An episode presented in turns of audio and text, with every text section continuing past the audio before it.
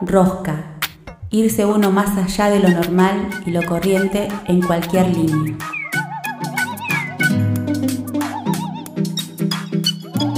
A partir de este momento le vamos a dar mil vueltas a las mismas cosas. La rosca, la rosca. El significado se lo das vos. Nosotros solo damos la vuelta. Se viene.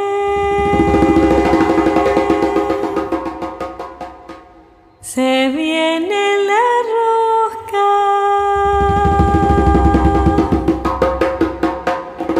La rosca. Amiga, yo creo que lo más importante es tratar de nosotros mantener la cabeza fría, no seguir calentándonos porque lo que viene es muy, muy, muy grave. Adelantaron el toque queda porque se supo que la, la estrategia es romper toda la cadena de abastecimiento de alimentos, incluso algunas zonas del agua, las farmacias, intentaron quemar un hospital e intentaron tomarse el aeropuerto. O sea, estamos absolutamente sobrepasados, es como una invasión extranjera, alienígena, no sé cómo se dice, y no tenemos las herramientas para combatirla. Por favor, mantengamos nosotros la calma, llamemos a la gente buena voluntad, aprovechen de raciones, de ¿cómo se dice? racionar la comida, eh, no, mm, y vamos a tener que disminuir nuestros privilegios y compartir con los demás.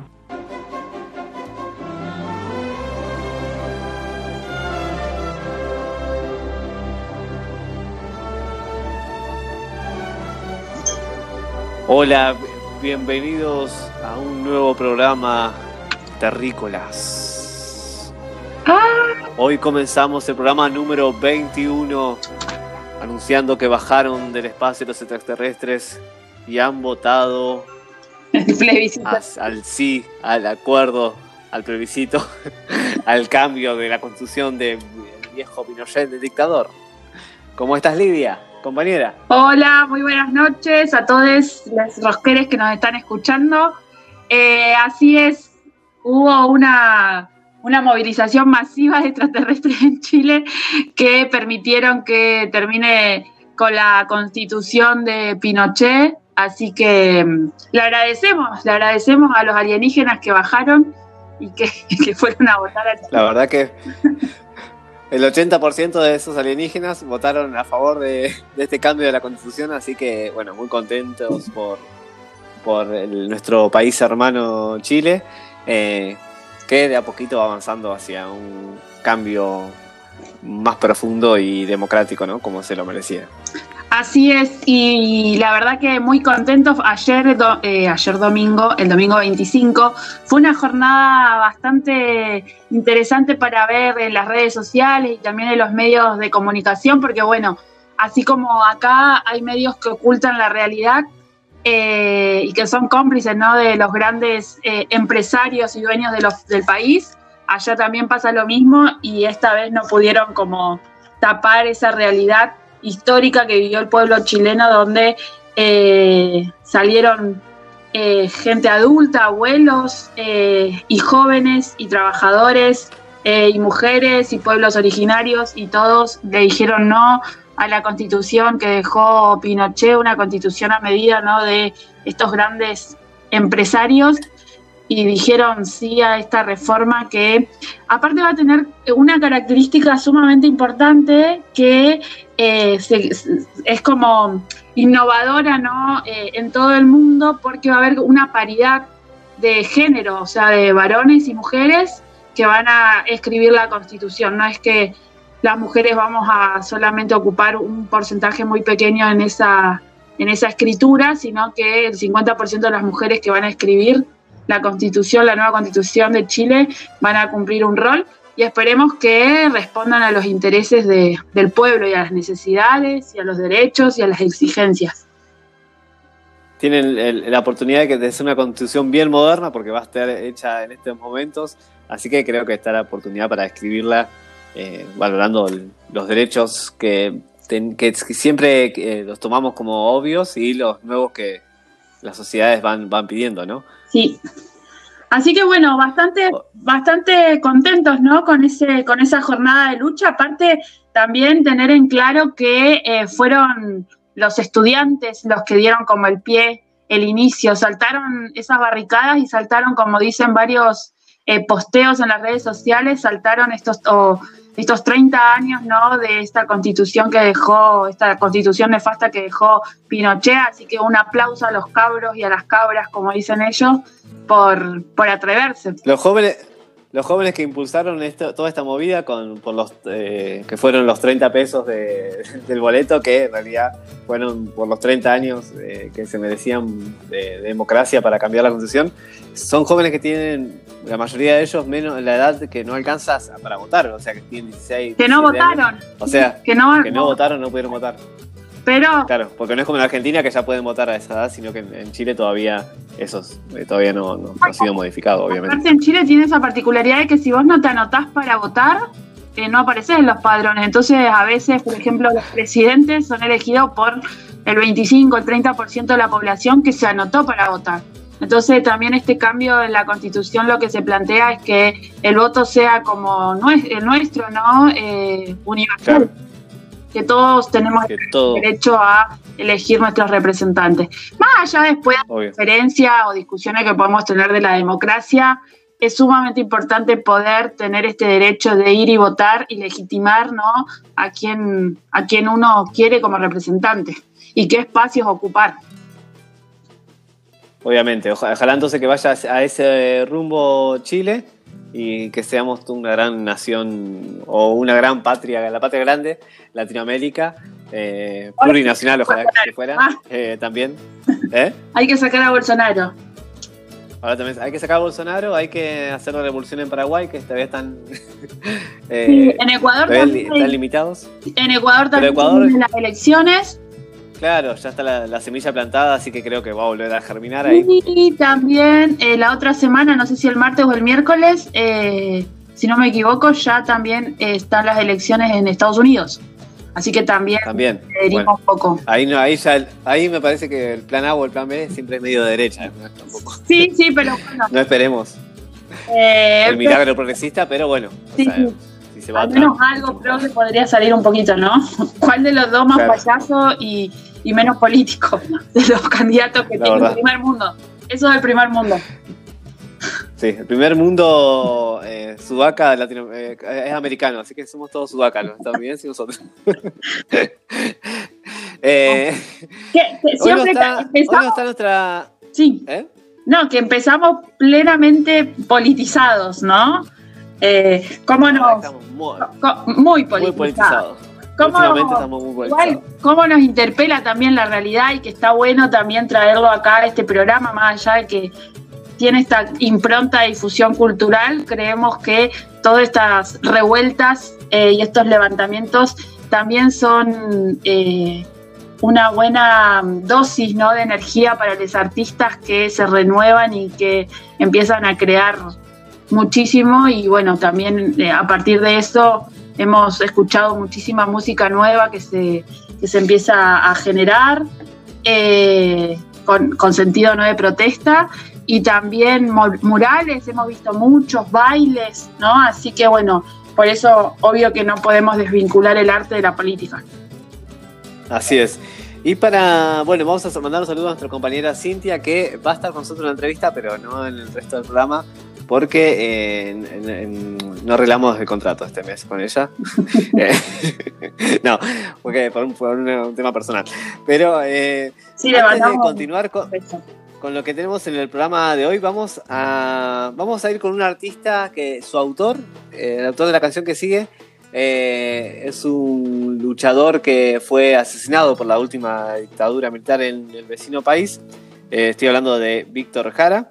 Pero hay una versión de una canción de Víctor Jara que la hicieron, se unieron artistas chilenos para, hacerla.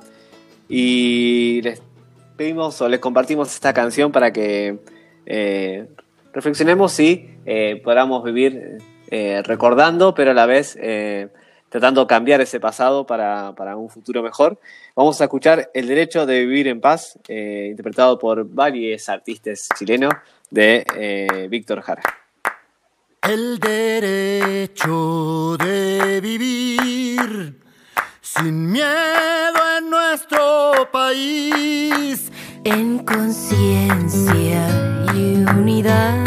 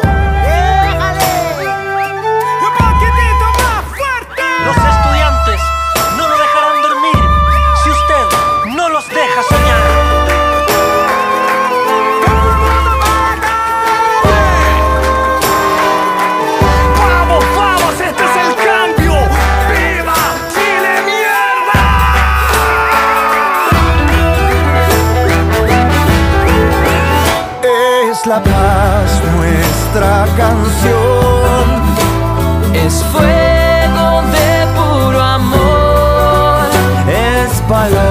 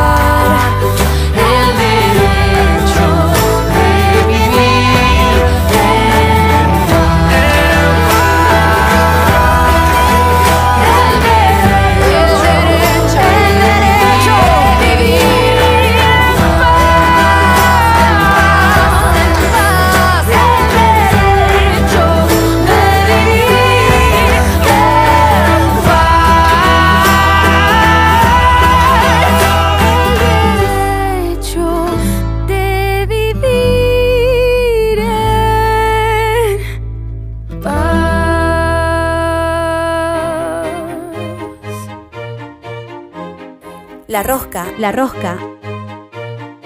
Artistas que se encuentran.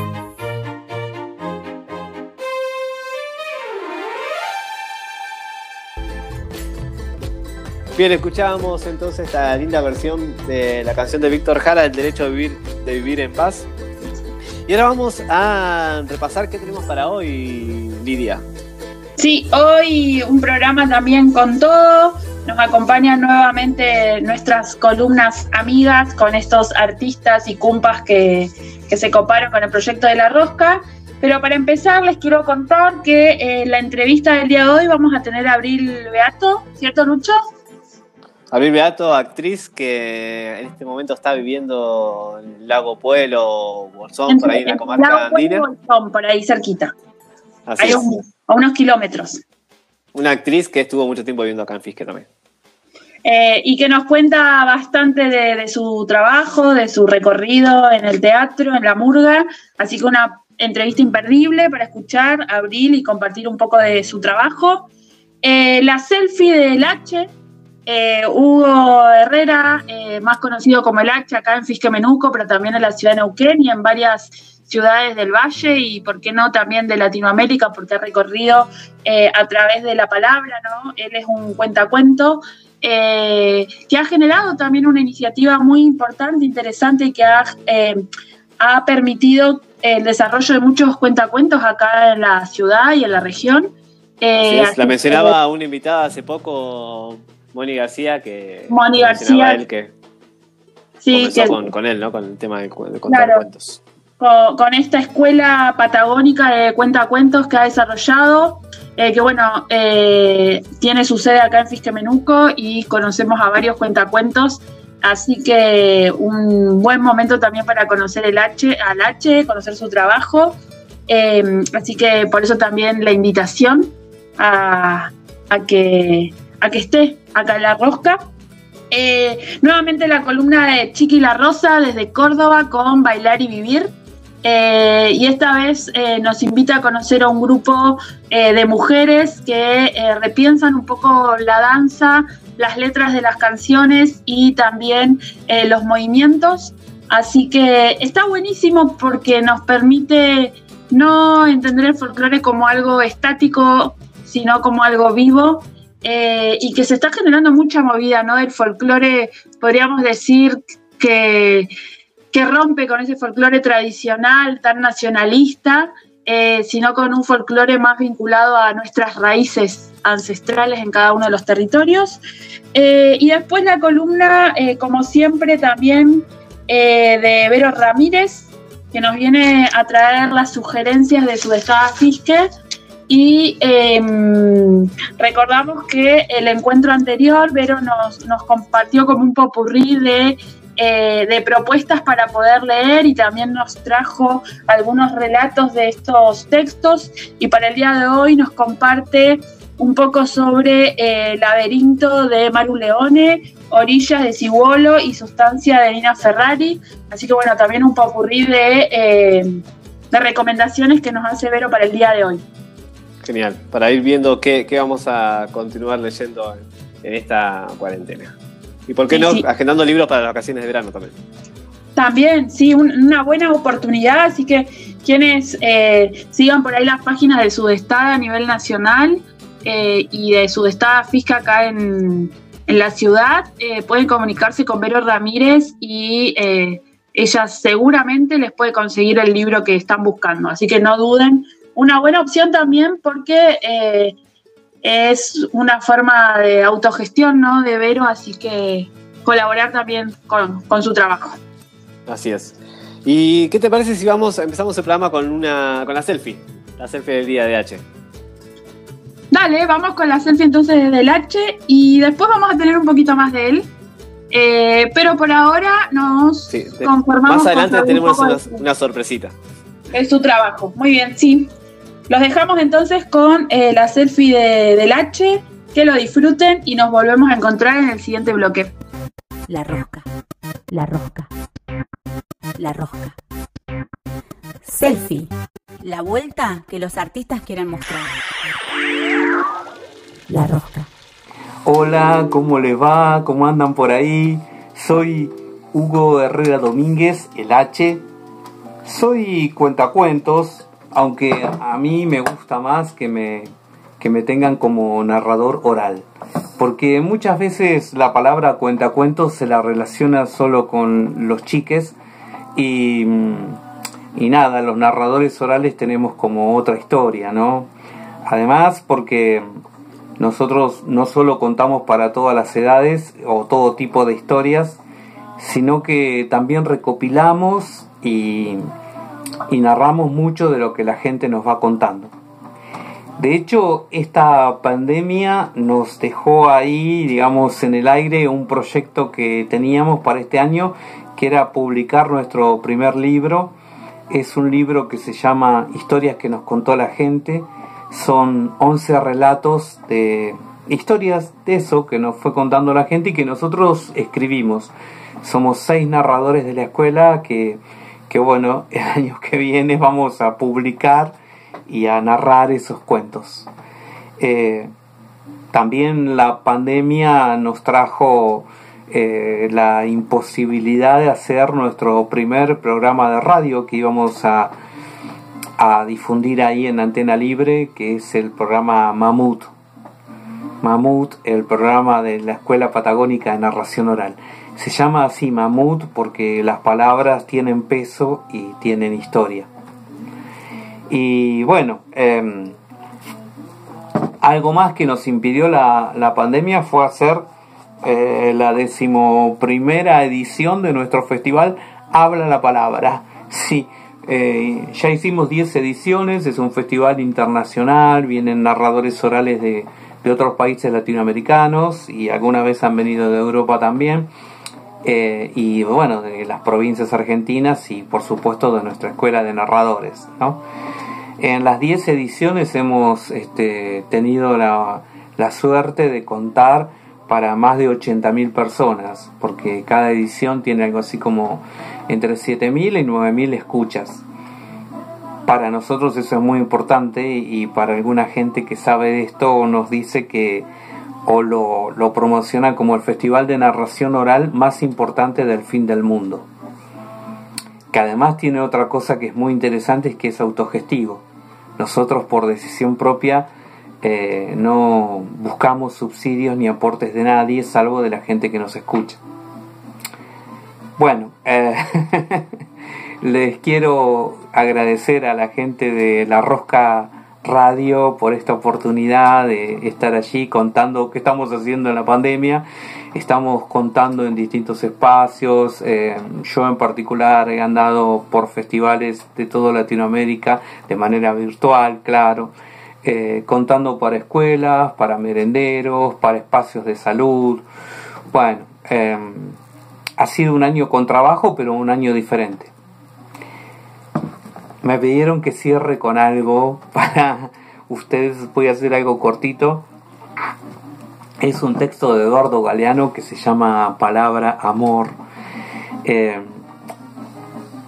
dice así. El amor. El amor.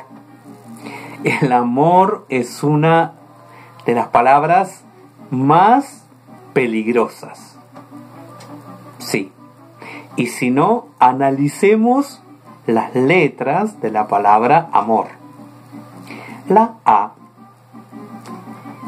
tiene las piernas abiertas. La M es un sub y baja entre el suelo y el cielo, el infierno y el paraíso. la O, la O es un círculo cerrado.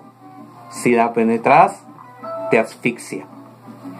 La R está notoriamente embarazada. sí, evidentemente, mucho, pero mucho cuidado, porque hasta las letras de la palabra amor son peligrosas. Bueno, muchas gracias por la invitación a Lidia, a la gente de la Rosca Radio. Un abrazo desde la Escuela Patagónica de Narración Oral. Soy el H. Gracias. La rosca está en las redes. La rosca está en las redes. La rosca. Seguinos en Instagram y Facebook. La Rosca Radio. Así, todo junto. La Rosca.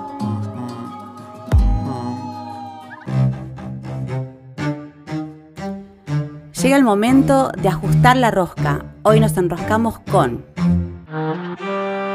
el teatro.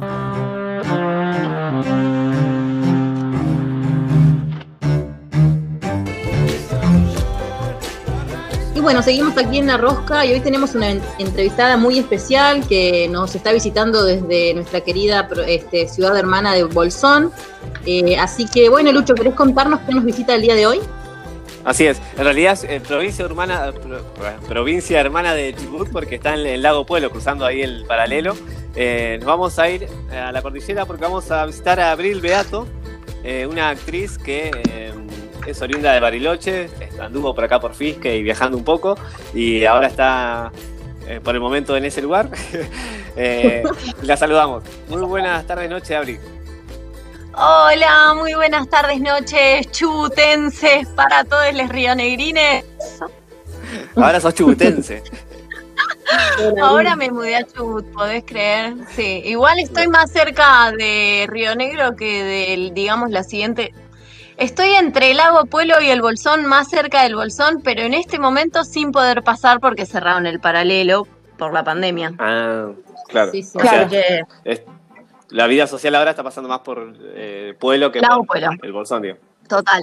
El lago Pueblo, el hoyo y bueno, y Epuyén, pero muy cada tanto. Más que nada el lago Pueblo y el hoyo. Claro, que son los lugares que están ahí a cinco minutos de. Sí, al toque. Al Bueno, toquecito. Abril, eh, Abril, para los que no la conocen, es, eh, como decía, es actriz. eh, y queríamos saber un poquito para empezar esta entrevista, que nos cuentes cómo, por qué act- actriz, por qué teatro, eh, cómo llegaste a este arte, digamos, de- del teatro. Bueno, eh, teatro creo que vino como más, por así decirlo, más de adolescente, pero siempre de niña.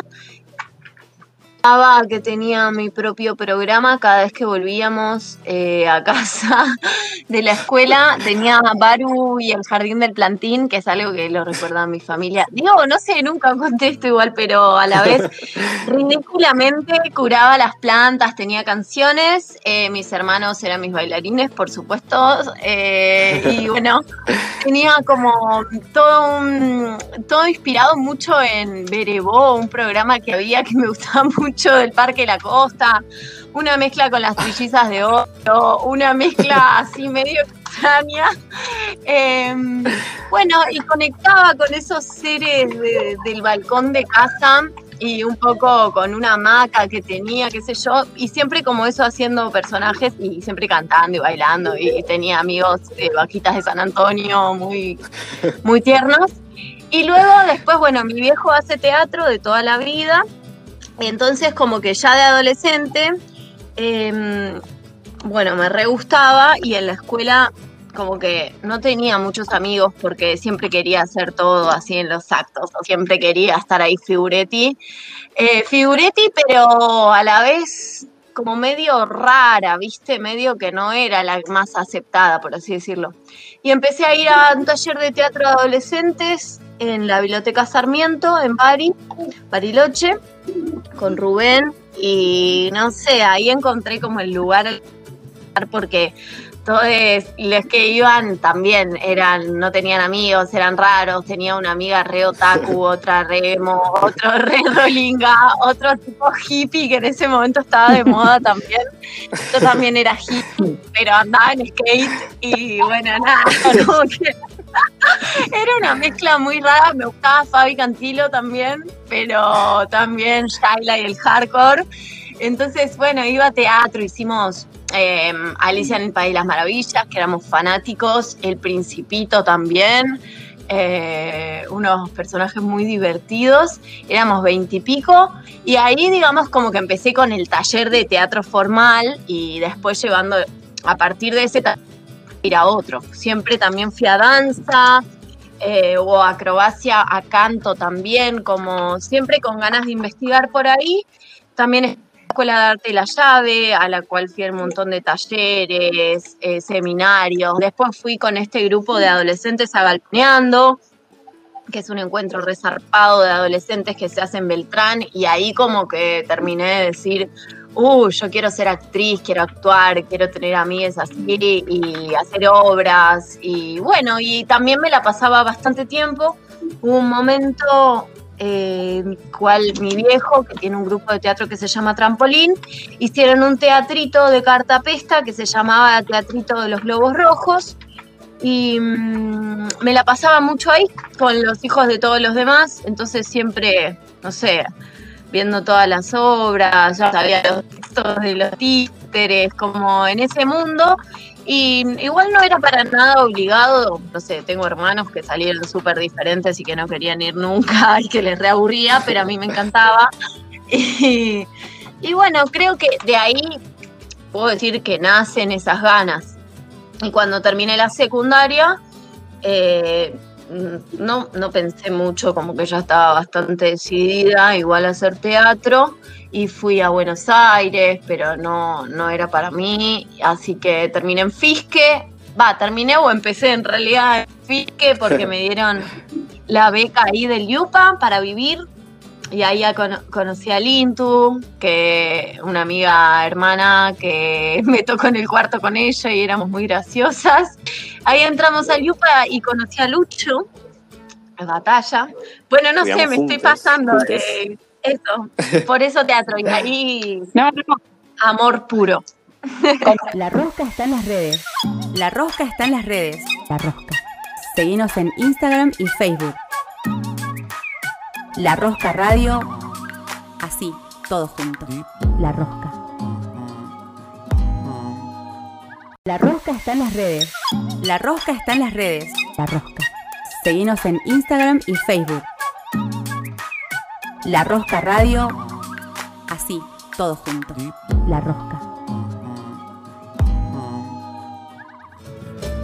Y Abri, eh, después, eh, bueno, estudiaste teatro en el UPA, te recibiste ahí y después, ah, eh, ¿qué, ¿en qué proyecto te embarcaste? Porque después de terminar la carrera, como que hay que Sí. ser libre Em, y, hay que proyectar pinta uno la solo, ¿no? libertad. Buscar, Bueno, a mí me pintó la libertad. buscar nuevos horizontes. Sí, sí, total. Eh, como que en el Yupa igual a la par fuimos haciendo obras distintos, estando en distintos grupos, también haciendo talleres, participando de provinciales, fui a uno como técnica, maquillando, o sea, como haciendo lo que sea, ¿no? Para estar ahí, pero lo que más me gusta es actuar. Y medio que cuando iba terminando la carrera, eh, corté con un novio muy importante en mi vida y estaba terminando y como que pintó libertad extrema y dije, no, listo, dejo todo y me voy a viajar. Y mm, bueno, terminó el 2014 como re triste, Lucho lo sabe muy bien, pero a la vez como que estaba loca, así renovada total. Y bueno, y encaramos para el norte sería, pero por Chile, con Aileen, con Juano, con unos amigos, hacer un seminario en el Teatro de los Andes, en Bolivia, en Yotala. Nos anotamos ahí, era más o menos a fin de enero, febrero, pero salimos después de Año Nuevo como mm, con la mochila para arriba. Así que recorrimos todo Chile hasta llegar a Bolivia, hicimos ese seminario que duró 15 días, eh, que era muy copado porque esto, no sé, nos levantábamos a las 7 de la mañana, hacíamos esgrima, un lugar hermoso cruzando un río, comíamos todos juntos, dormíamos en un cuarto, todo muy hermoso, muy burbuja de, no sé, hacer primero clase de vocal, después clase de actuación, después clase de corporal, después había toda una parte como de pasos chinos, bueno, un montón de cosas re lindas.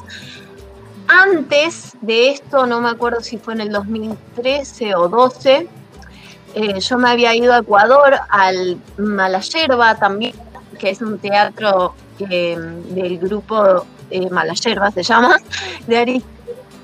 Entonces también tenía como la onda de querer ir a Ecuador, porque había hecho ese seminario, y mis compañeros también, que habían ido, Lintu, Lucho, otro año.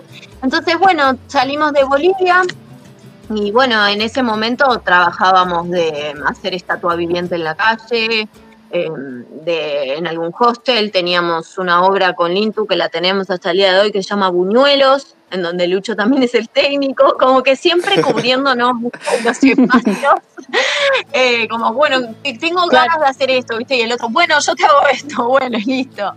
Eh, y así viceversa. Autogestivos. Así que, sí, sí, re, re autogestivos.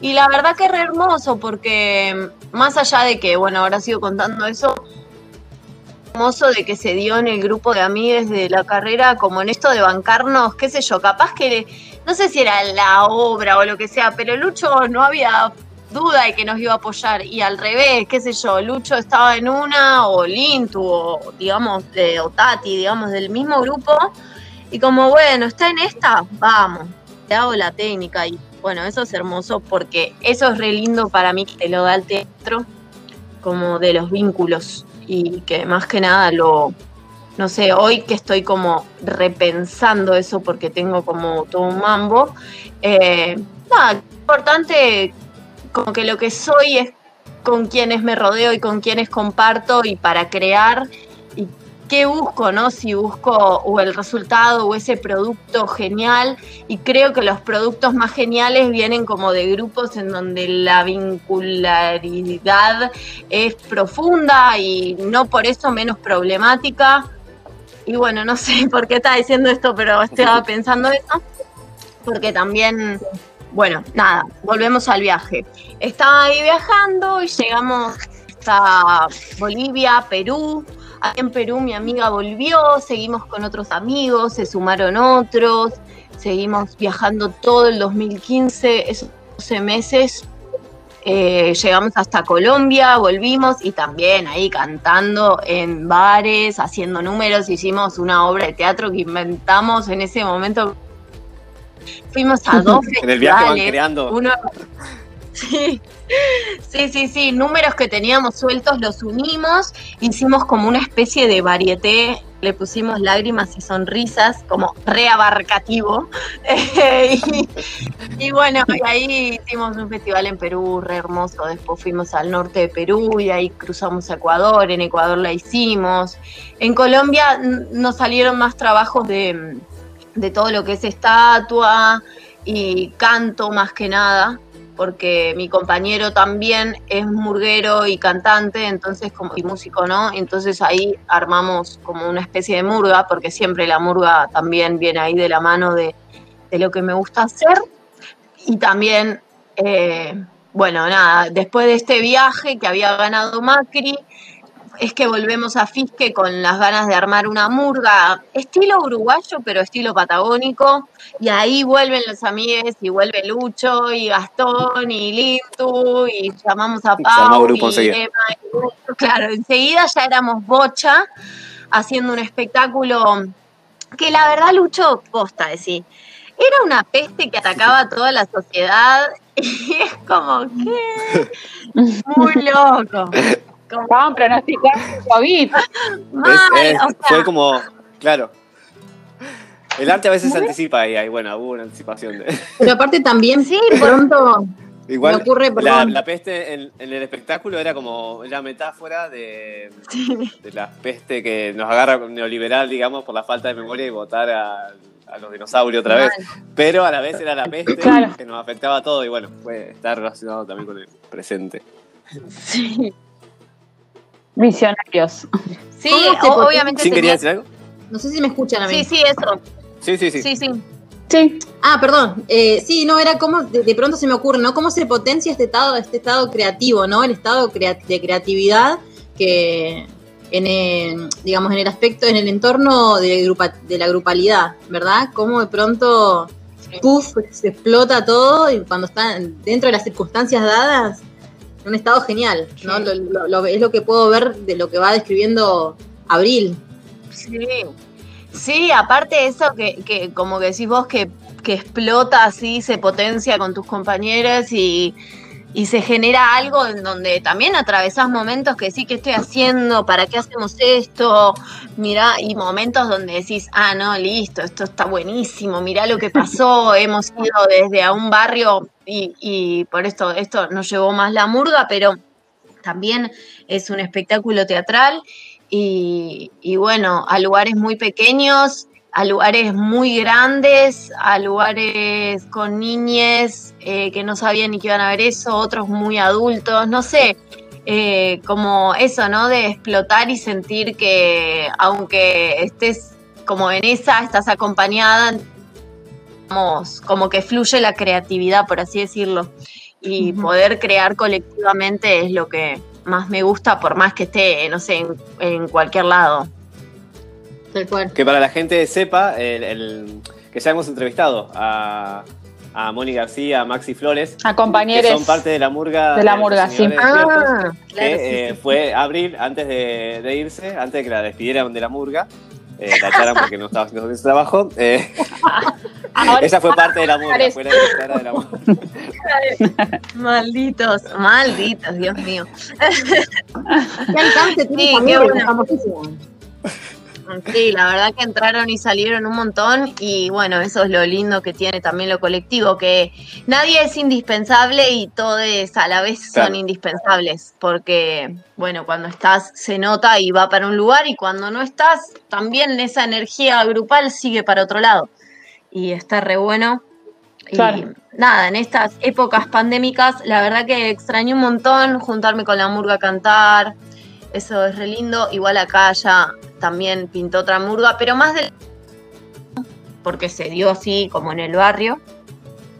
Y bueno, esa es como, no sé a qué iba con esto, pero. Reco- tu recorrido. que- que- ah, con mi recorrido, volvemos. Entonces, eh, estuve viajando, después volvimos a. Eh, arrancamos con la murga full, ahí retomamos también con Lintu Buñuelos, que giró como para otro lugar, que también pasó por un montón de etapas esa obra. Eh, también estuve trabajando en el Biombo, en Casa de la Cultura, siempre dando taller a adolescentes, que es algo que me encanta, porque es, no sé, muy, muy copado lo que sucede y las ganas que tienen y todo eso. Y después estuve, bueno, siempre trabajando, eh, haciendo también un infantil increíble con Lucho y Pau, eh, las olorosas aventuras de William Calderón. Eh, bueno, eso, las cosas que iban saliendo y de distintos rubros, que eso me gusta también, como un teatro más para, por ahí, más para adultos y para pensar, de texto, de metáfora, de profundidad, de actuación. Eh, otro, esta del pirata, es más para niñas, que no deja de ser profunda, pero está en Claro, el, el código quizás es diferente. con personajes más grotescos, Claro, más más de- exagerados. más el, el infantil es otro código de Sí. actuación que en el caso de eh, Buñuelos, de la otra obra que hacen con, con Aileen, que para que la gente sepa es un, un texto Sí. donde el viento hace Buñuelos, es una adaptación del texto de Aristides Vargas, que es una obra que va por otro lado, totalmente la dramaturgia de Aristides Vargas es otra cosa. Y bueno, y otro clima ¿no? que genera la, la obra y que las actrices tienen que generar con, con su actuación. Aunque eh, el juego, el, Claro, quizás, eh, Como claro, el- los estados, son dis- distintos, pero el juego, el estado de juego, eh, siempre en el teatro es el mismo, ¿no? Aunque sea un infantil o una obra de ese, de ese estilo. Eso sí. Eso, eso totalmente, y, es el teatro que nos gusta. Y bueno, también en el biombo más de texto, bueno, distintas cosas y proyectos. Y el año pasado, bueno, es que en realidad fue el anterior, digamos, el que eh, tenía ganas de volver a la montaña, de estar en la cordillera, eh, de, no sé, de generar otras cosas. Como bien dijo Lucho, no sé, como que siempre me gustó así viajar y cambiar de lugar. No sé si es que soy yo, todavía eso no lo sé bien, pero me gusta mucho porque también hay algo del teatro eh, patagónico que igual estás unido y conectada con las cosas que suceden. Eh, y bueno, y llegué acá, a- me vine como a Bolsón, primero a Bariloche y después a Bolsón. Y en Bolsón busqué alquiler y de repente aparecí en el paraje Entre Ríos, que es Lago Puelo, pero a tres kilómetros de Bolsón. O sea, por eso les decía, estoy más cerca del centro de Bolsón que del centro de Claro. Lago Puelo, por más que esto le pertenezca a errada. Medio como Bari, Dinahuapi, Claro, medio esos lugares que a veces que viven. Claro, claro, sí.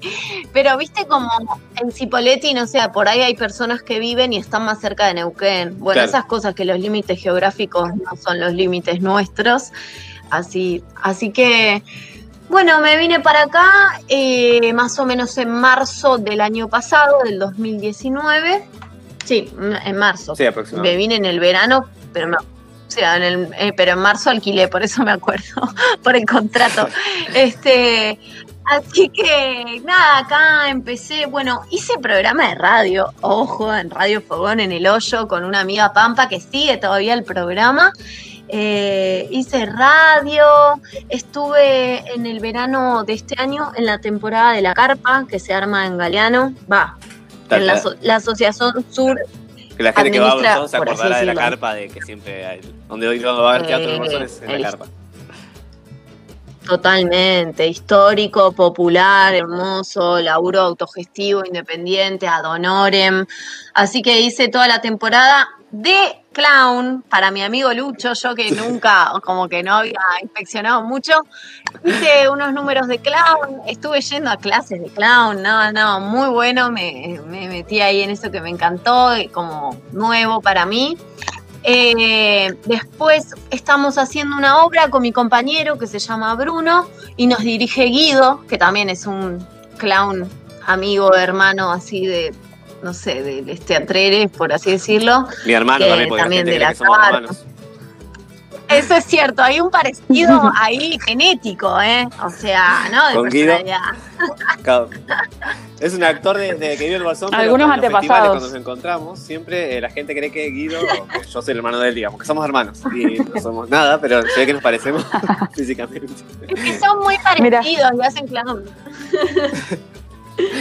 Así que, bueno, encaramos esta obra. Que medio que venirnos acá fue un poco para hacer una obra con Guido. No sabíamos ni qué íbamos a hacer. Y esa obra la íbamos a estrenar en junio. Herrera.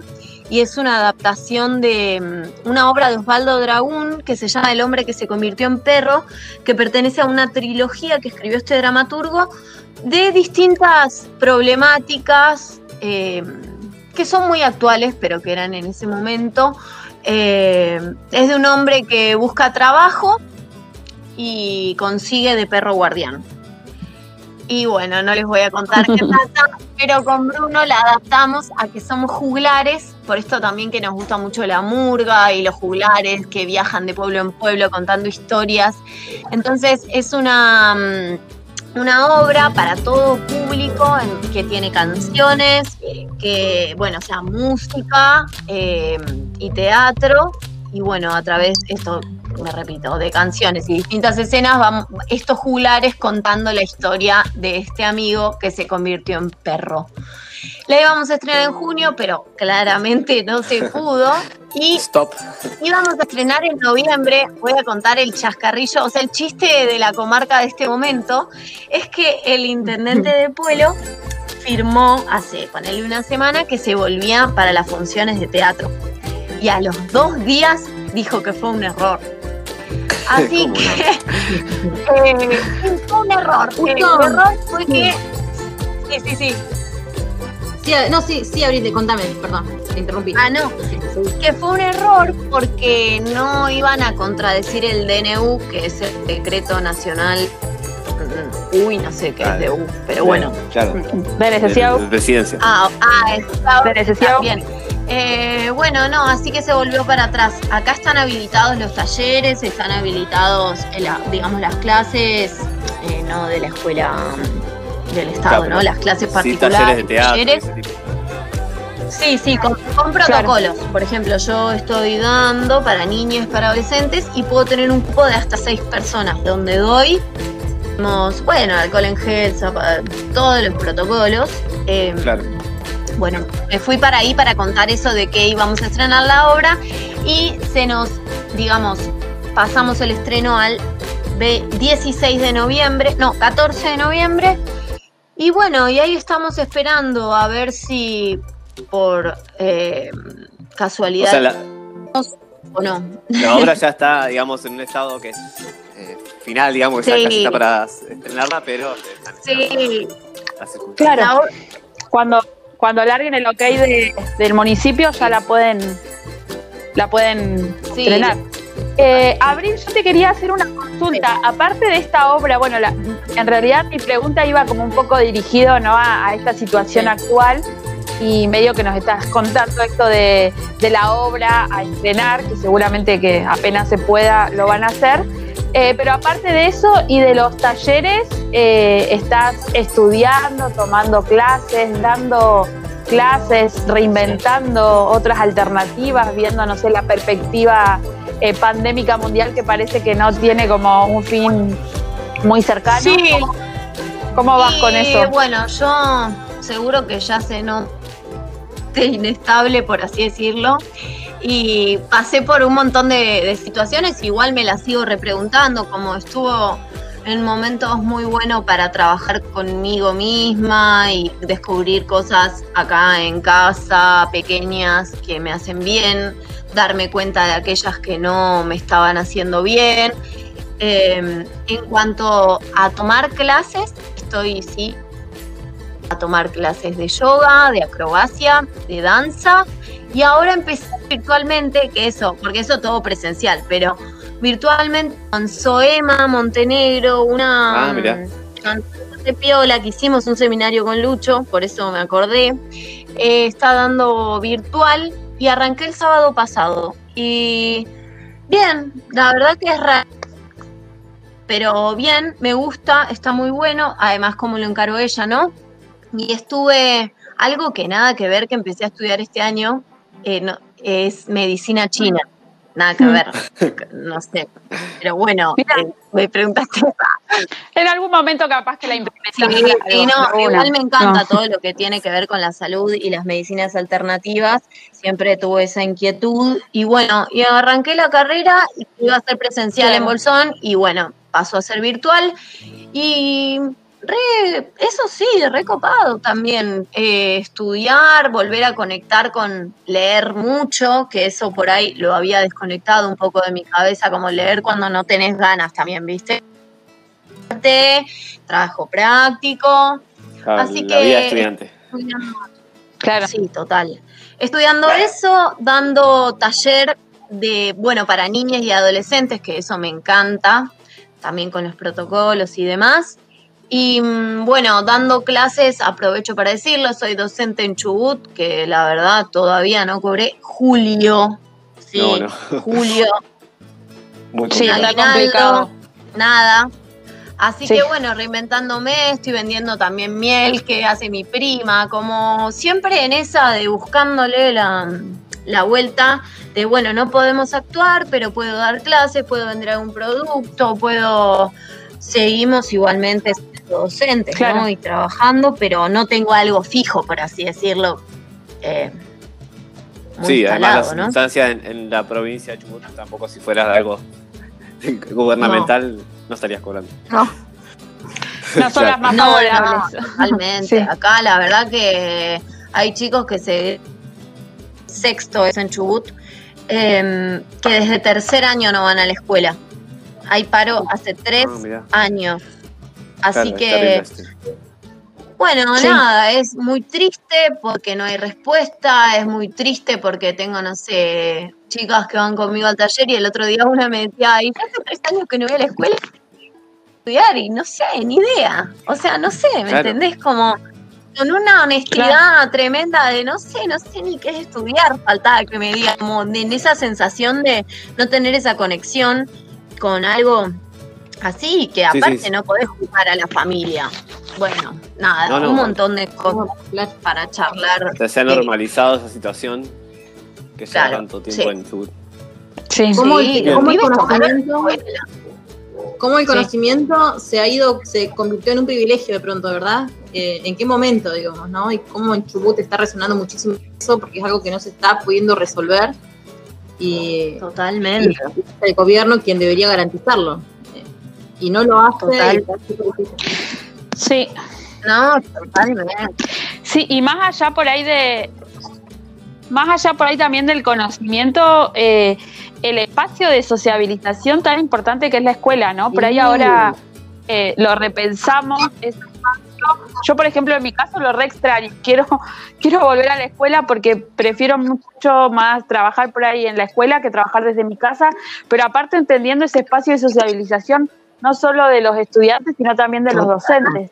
Y qué lástima que si en tres años no se puede resolver, ¿no? Desde parte del Estado esta situación tan crítica Sí. para, para Sí. las chiques. Sí, la verdad que es horrible eh, decir que ellos se juntan igual y hay cosas, pero estoy totalmente de acuerdo con lo que decís. Y el otro día un amigo que toca el bajo, que es de Santa Cruz, decía que su hermanita se egresaba de séptimo grado y decía, esto que está pasando en Chubut, en Santa Cruz, hace ocho años.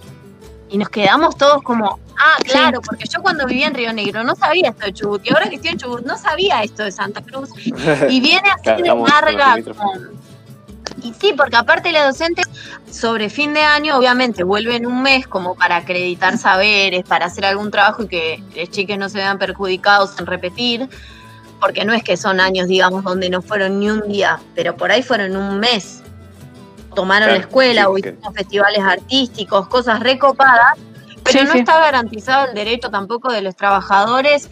Otra cosa, digamos, como datos, así que les cuento, en Chubut cobras con cheque cuando hasta que no entras al sistema, pero ponele eh, Bruno entró en marzo, en, no, en mayo del año pasado y lo incorporaron al sistema este mes, que encima ya se le cayó el cargo, pero como no nos pagan, o sea, ay no, es como Está muy pendiente todo. Sí, sí, sí, te llega un cheque de 750. Tiene, tiene, tiene Sí, plata sí, a favor, claro. Tengo plata de que se terminó la sorpresa cuando me pagaste tres meses y un aguinaldo. O sea, pero bueno, Claro, nada, eso ¿Cómo? está buenísimo que qué tengan ese espacio para decirlo. Está bien, es para dejar Claro. un poco. Sí, es, algo una. igual ahora últimamente se estuvo acá en esta zona por lo menos visibilizando la, esa problemática de que hay en Chubut, ¿no? Sí. Que, sobre todo desde parte de la docencia, pero todos los empleados públicos creo que están pasando por la misma circunstancia. Sí, la salud está de paro. Acá si llegan a haber casos, en Lago Pueblo hubo un solo caso y obviamente se fue a Bolsón. El hospital está de paro, o sea, yo quiero ir a la guardia, una embarazada quiere parir, se tiene que ir al Maitén o a Esquel, por ejemplo, que son como los hospitales donde, bueno, están de paro, pero por lo menos hay un lugar para parir, otro para... Es Claro. muy, la verdad, lo que decía Lucho, todo el sistema, digamos, en sí está mal. Eh, Todo el sistema está mal. en general, ¿no? Vamos a hacer la remera con Lisa. Todo el sistema está mal. Claro, Hashtag todo el sistema está mal. Como dijo, Eh, todo el maldito sistema está mal. como En dijo general, muy bueno. La rosca. La Rosca. La Rosca, un programa que da vueltas.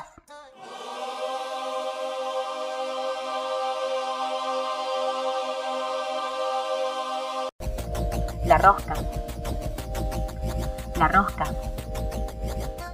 La Rosca, un programa que da vueltas.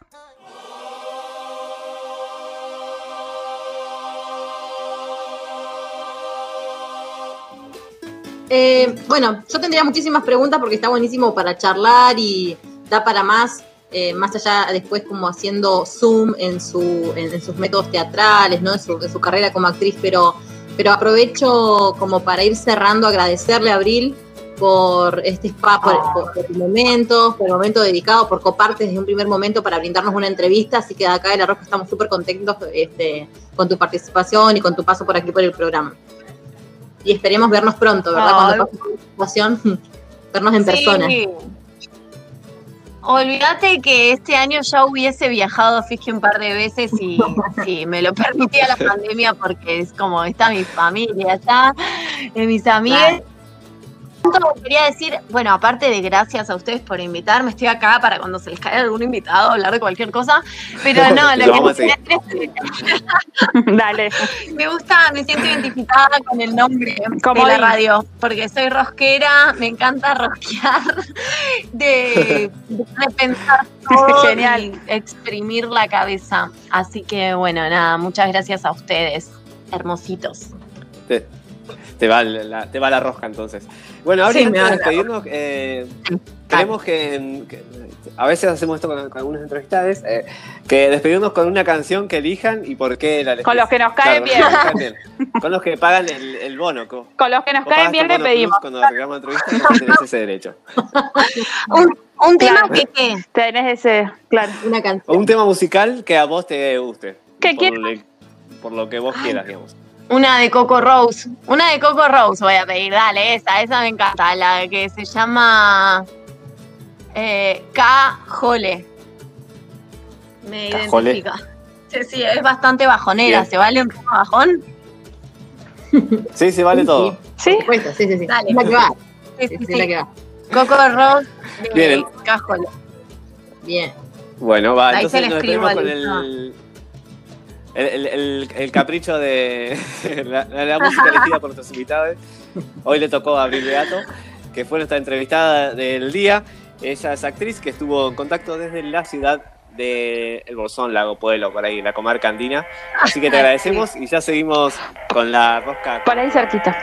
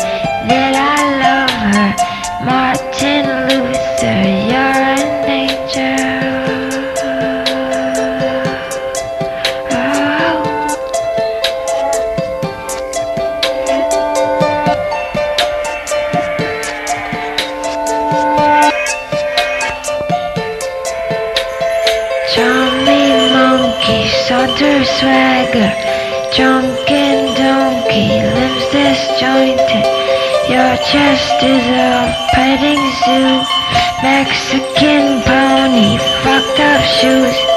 I dreamt 1,000 basketball courts, nothing holier than sports.